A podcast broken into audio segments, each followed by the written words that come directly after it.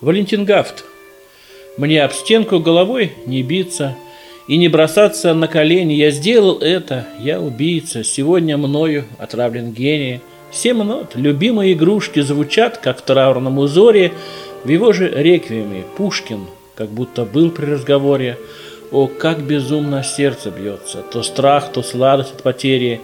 И хоть страдаю я, как Моцарт, но сочиняю, как Сальери. Меня, как зверь, раздражали чужие звуки чудодейства, но Пушкин, вы не только знали, что я то Моцарта в бокале, вы всему миру предсказали, что рядом с гением злодейства. Пусть надо мной судьба смеется, пусть похихикивают черти, я буду рядом с вами, Моцарт. Мне Пушкин подарил бессмертие.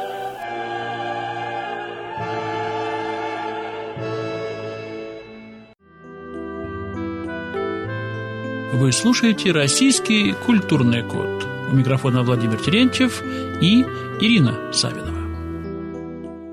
Мир вам, друзья! Вы слушаете «Культурный код» на Томском благовесте Владимир Терентьев и Ирина Савинова. Здравствуйте! Здравствуйте, дорогие радиослушатели! Сегодня мы с вами продолжаем и заканчиваем разговор о великом Пушкине. Мы будем говорить о редком явлении, таком как гениальность. Не так часто гениев, природу их делают центром понимания для широкой публики. Обычно пишут и говорят о простых баловнях судьбы, о тех, кто угодил многим, редком явлении, как гениальность, не входит обычно в задачу. Да, и не так часто гениев, природу их делают центром внимания. Итак, последний культурный код, посвященный Пушкину. Поговорим о гениальности, пожалуйста. Вы знаете, мы посвятили свою последняя передача культурного кода 180-й годовщине со дня гибели величайшего поэта всех времен и народностей Александра Сергеевича Пушкина. Мы уже пытались выделить некоторые мощные стороны его творчества, поиск истины в разработке модели отношений Творца и власти, способности постигать глубины корни истории, умение обнаруживать истинные причины всех ее процессов, а также роль личности в ее поворотах. Мы еще, правда, не прикоснулись непосредственно к его творчеству в широком формате, например, к его непревзойденной лирике. И вот упреком затаилась об этом мысль попробовать это где-нибудь в начале лета, в дни 218-й годовщины со дня его рождения. Вообще, о многих гранях можно говорить этого уникального человека. Но знаете, хотя Пушкин действительно всеми признан гениальным поэтом, но вот трактат о таком редком явлении, как его гениальность, все-таки пока еще не входит создавать нашу задачу, потому что, ну, гения не объяснишь, как нельзя объять необъятное. Но вот мы постараемся остановиться сегодня на одной только стороне этого вопроса. На этот раз я предлагаю взглянуть по возможности на положение гения в организации своей судьбы. Ну, у Пушкина она была нелегкая, но, вопреки тяжелой судьбе, у поэта, однако, была счастливая участь.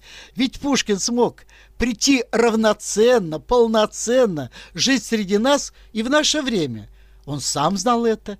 Он опирался именно на свое посвящение, когда говорил, ну, то есть писал, «Нет, весь я не умру, душа в заветной лире мой прах переживет, и тле не убежит, и славен буду я, доколь в подлунном мире жив будет, хоть один пиет». Эти слова, ну, просто вот амбиции гения.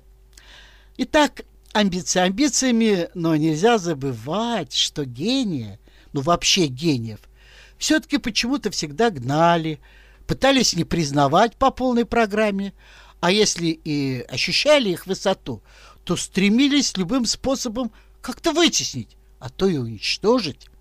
И вот знаете, тут не важно, каких размеров было вот это яблоко раздора, дар, Божий дар, и э, как он был послан человеку, э, то кому-то был послан непостижимый гений, кому-то просто крупный талант, а кому-то просто довольно приличные способности. Но все же это дар, а любой дар составляет объективную ценность и для человека самого, и ценность для всех. В общем, Божий дар, одним словом. Вся разница только в том, что кто-то из окружающих людей высоко ценит этот дар, а для кого-то это товар недорогой. Ну, такое может быть, например, возникнуть в отношении одаренного человека с публикой. И это, в свою очередь, отчуждают обе группы друг от друга и дают повод для возникновения так называемого чистого искусства, в чем, кстати, иногда обвиняли Пушкина. И вот Пушкин нам дает такое противостояние в своем стихотворении «Поэт и толпа». Я буквально небольшой кусочек из него прочту. Итак, поэт по лире вдохновенный, рукой рассеянный брецал, он пел – Охладный и надменный, кругом народ непосвященный, ему бессмысленно внимал. И толковала чернь тупая. Зачем так звучно он поет, напрасно ухо поражая? Какой он цели нас ведет? О чем бренчит? Чему нас учит? Зачем сердца волнует, мучит, как своенравный чародей? Как ветер, песнь его свободна. Зато как ветер и бесплодно. Какая польза нам от ней? И поэт отвечает. Молчи, бессмысленный народ, Паденщик, раб нужды, забот. Не сносен мне твой ропот дерзкий, Ты червь земли, не сын небес. А тебе бы пользы все. На вес кумир ты ценишь бельведерский. Ты пользы, пользы в нем не зришь. Но мрамор те ведь Бог. Так что же, печной горшок тебе дороже. Ты пищу в нем себе варишь. Но вы знаете, Творца и толпу легче иной раз примирить друг с другом, потому что там все-таки есть какая-то нужда друг в друге но вот особо преуспевают в противостоянии свои же друзья по цеху, представители творческого труда. Некоторые много бы дали, чтобы все забыли, сколько стоит этот ненавистный ему соперник. Ненавистный. А за что?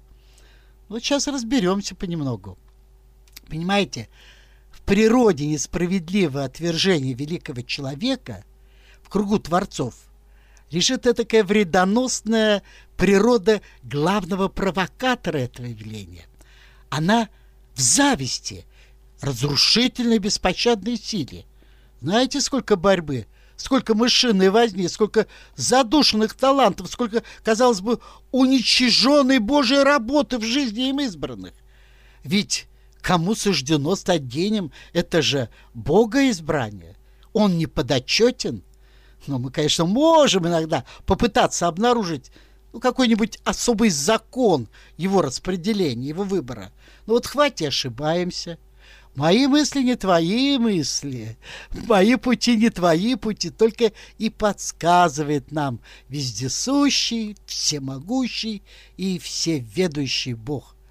Единственное, что он нам открывает, он просто как бы подсказывает, работать в том помазании, какое он нам дал и не закапывает талант в землю.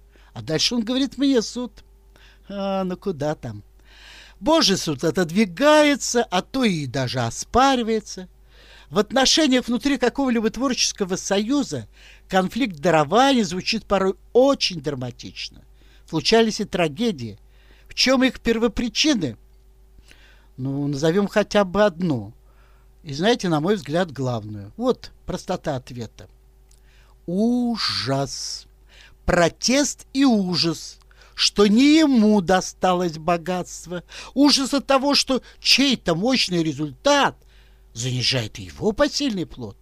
Эти люди вместо того, чтобы радоваться возникновению шедевра, вечно живут в этих сравнениях, ужасно страдают якобы от небесной несправедливости и в отместку начинают тянуть одеяло на себя, то есть стаскивать его с Божьего избранника. Знакомо ли вам это? Ну, мне это знакомо не только по классицистическим образцам, но и из практики недавних времен, моих личных впечатлений о творческой жизни. Ну, вот, например, о творческой жизни концертирующих особ, разных филармоний, театров, союзов художников. Да такое начинается уже и в студенческих аудиториях консерваторий, художественных академий, театральных вузов. Я уже не говорю о борьбе на творческих конкурсах. Но давайте мы вот эту модель неуемной зависти, ее природу проследим на трагедии Пушкина о Моцарте и Сальере. Она миниатюрная, эта пьеса. Там нет объемных композиционных построений, но раскрыта демагогия аргументов, ненависти и зависти. Конечно, я сразу хочу предупредить вас, дорогие, что по этой пьесе нельзя устанавливать историческую достоверность факта. Отравил ли Сальери Моцарта? У этой легенды есть два конца. И подтверждение, и опровержение.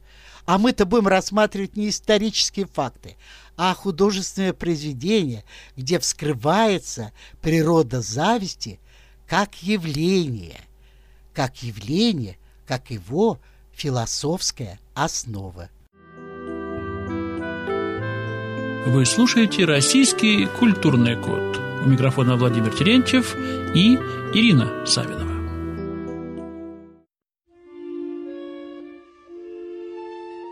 Валентин Гафт. Мне об стенку головой не биться и не бросаться на колени. Я сделал это, я убийца. Сегодня мною отравлен гений.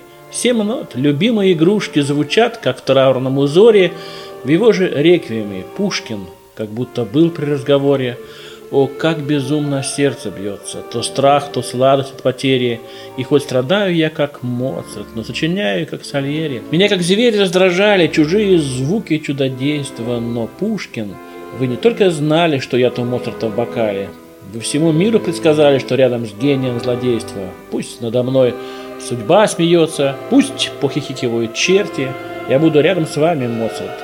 Мне Пушкин подарил бессмертие.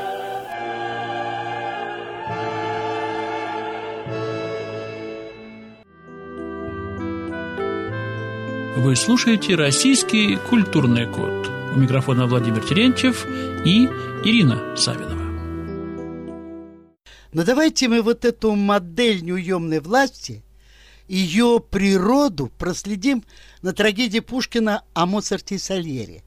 Она миниатюрная, там нет объемных композиционных построений, но раскрыта демагогия аргументов ненависти и зависти. Я сразу хочу предупредить, что по этой пьесе нельзя устанавливать историческую достоверность факта, отравил ли царей Моцарта. У этой легенды есть два конца – подтверждение и опровержение. Мы будем рассматривать не исторические факты, а художественное произведение, где вскрывается природа зависти как явление, вскрывается его ложно-философская основа. Итак, факт пьесы – то событие, когда один композитор из зависти отравил другого композитора – ну, вы знаете, Сальери, в общем-то, так и говорит, что из зависти. Он сказал, о, никогда я зависти не знал, о, никогда. И далее говорит, а теперь сам скажу, я завидую, завидую мучительно.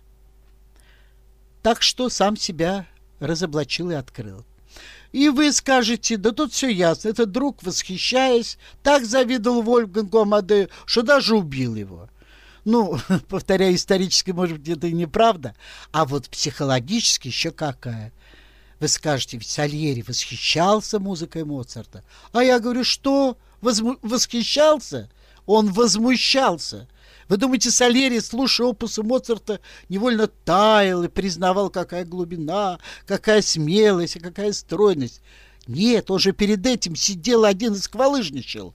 Все говорят, нет правды на земле — но правда нет и высшее.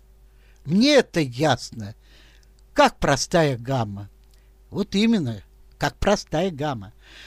Но Сальери, видите ли, чтобы сравняться с гением, поверил алгеброй гармонию. Ну и только после этого тренинга доверился творческой мечте. Он хотел проникнуть в технологию создания гениального произведения. Это значит, он хотел влезть в творческую лабораторию, гения и тем самым стать гением. Но не вышло. Ну, знаете, это же все равно, что не питаться своим реальным дарованием, а сорвать плод с дерева познания добра и зла. Вот он и возвопил Богу. «О небо! Где же правота, когда священный дар, когда бессмертный гений не в награду любви горящей, самоотверждения, трудов, усердия, молений послан, а озаряет голову безумца, гуляки праздного. О, Моцарт, Моцарт, он аж зубами скрежечет, потому что такое богатство и не у него. И что тогда он старался? И вот поджидая Моцарта в трактире «Золотого льва», он ищет чуть ли не философское, якобы духовное обоснование своему решению Моцарта отравить. Он говорит, нет, не могу противиться я доле, судьбе моей. Я избран, чтоб его остановить. Не то мы все погибли. Мы все жрецы, служители музыки, не я один с моей глухой славой. Что пользы, если Моцарт будет жив и новой высоты еще достигнет? Подымет ли он тем искусство? Нет, оно пойдет опять, как он исчезнет.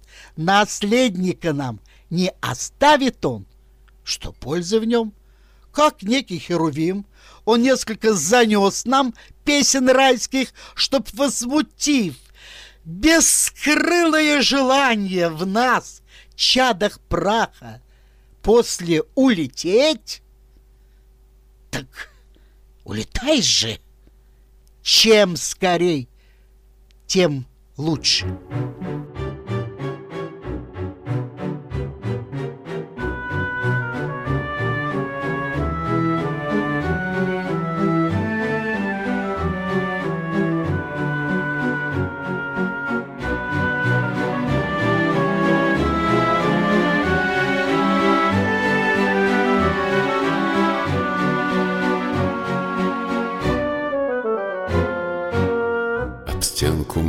Башкой не биться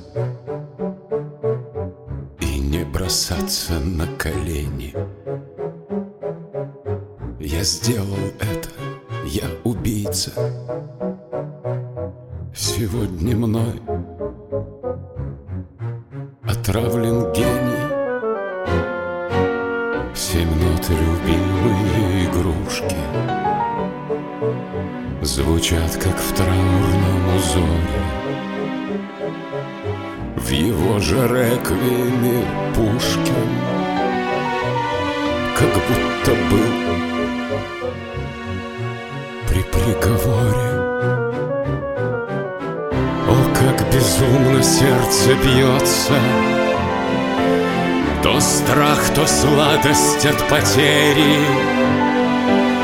И хоть страдаю я, как Моцарт Но сочиняю как Сальери.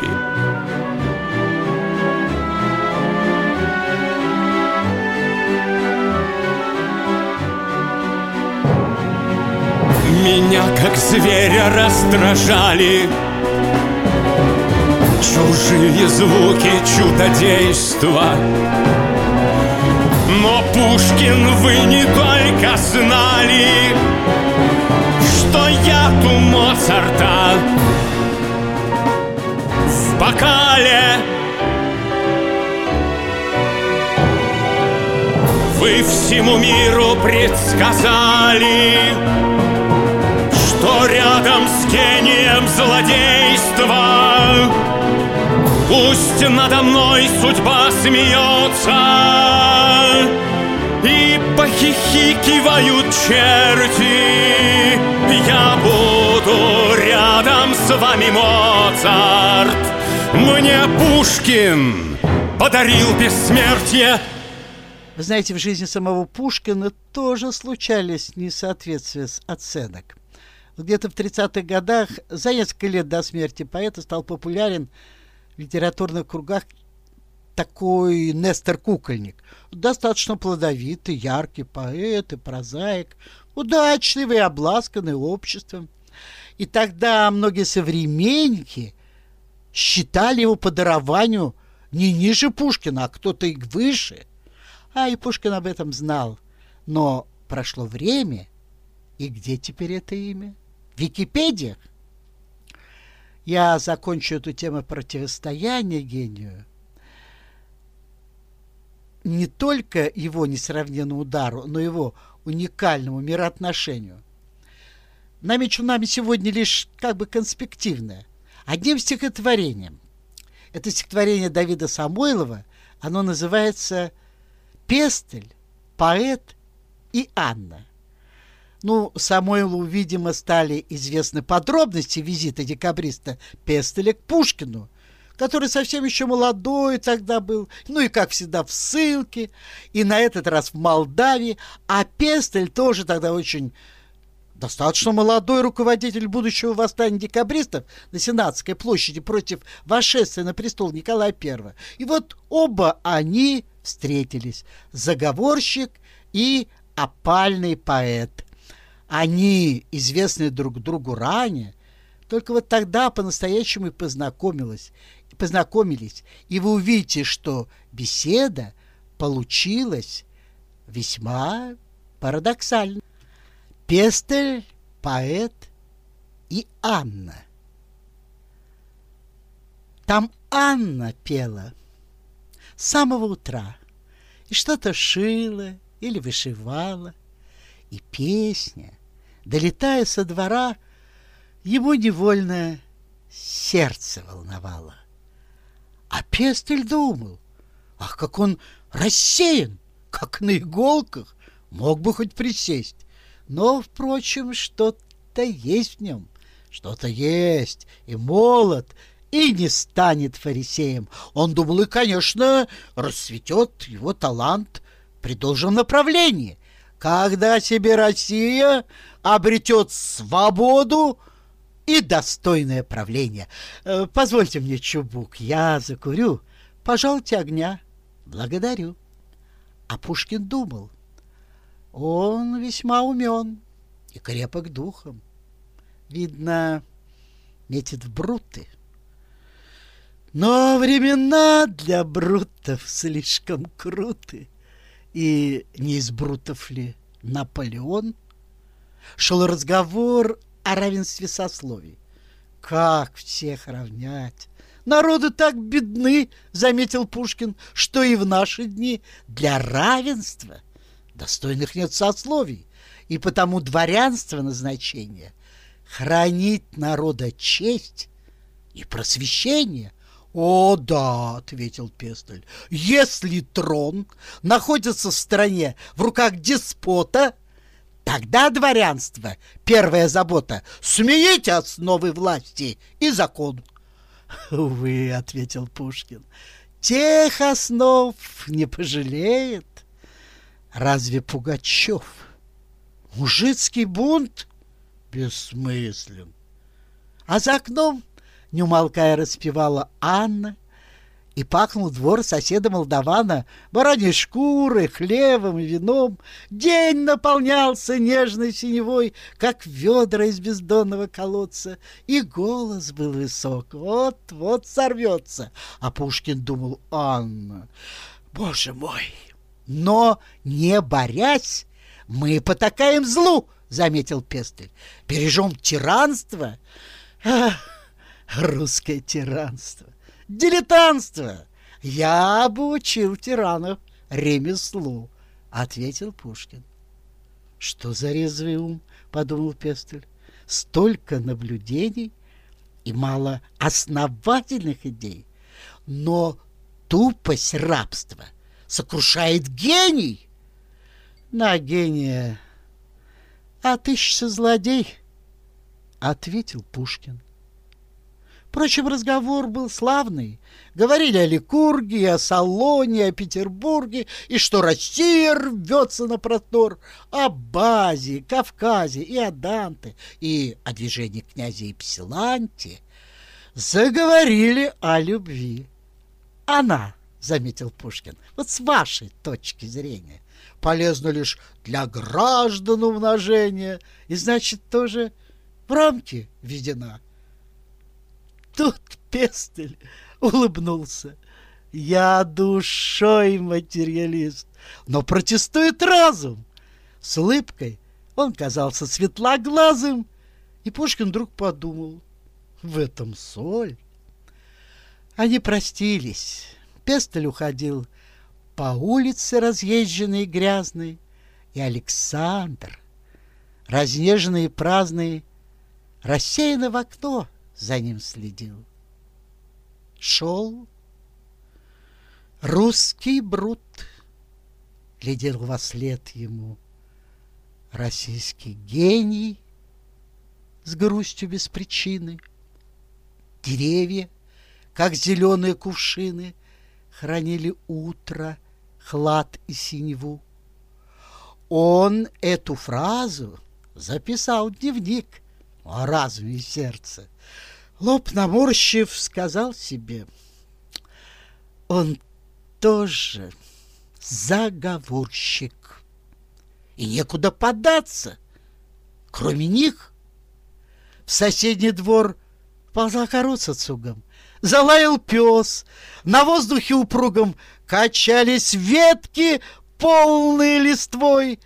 Стоял апрель, и жизнь была желанна. Он вновь услышал, распевает Анна, и задохнулся. Анна! Боже мой! На сегодня, думаю, все, дорогие радиослушатели. Я призываю вас, снимите с полки Пушкина, возобновите читать его светлую поэзию, его глубочайшую драматургию, его несравненную прозу, его исторические труды. Ну что ж, это была программа «Культурный код». Мы пытались осветить некоторые э, моменты гениальности, ну, почему-то все на зависть сбивались. Э, я бы так сказал, что завидовать гению – это совершенно глупость абсолютно. Это недостижимая вещь, и вот, например, талантливый писатель Довлатов так это оценивал, когда его хотели с кем-то познакомить, то ли с Пелевин, то ли с кем, он очень смущался и не ходил. Вот вы знаете, ну, есть такие высоты, э, к которым просто не поступишь, ну и хорошо, а завидовать им, ну, это абсолютная глупость, абсолютно. С вами были Владимир Терентьев и Ирина Савина. До свидания. Вы слушаете «Российский культурный код». У микрофона Владимир Терентьев и Ирина Савина.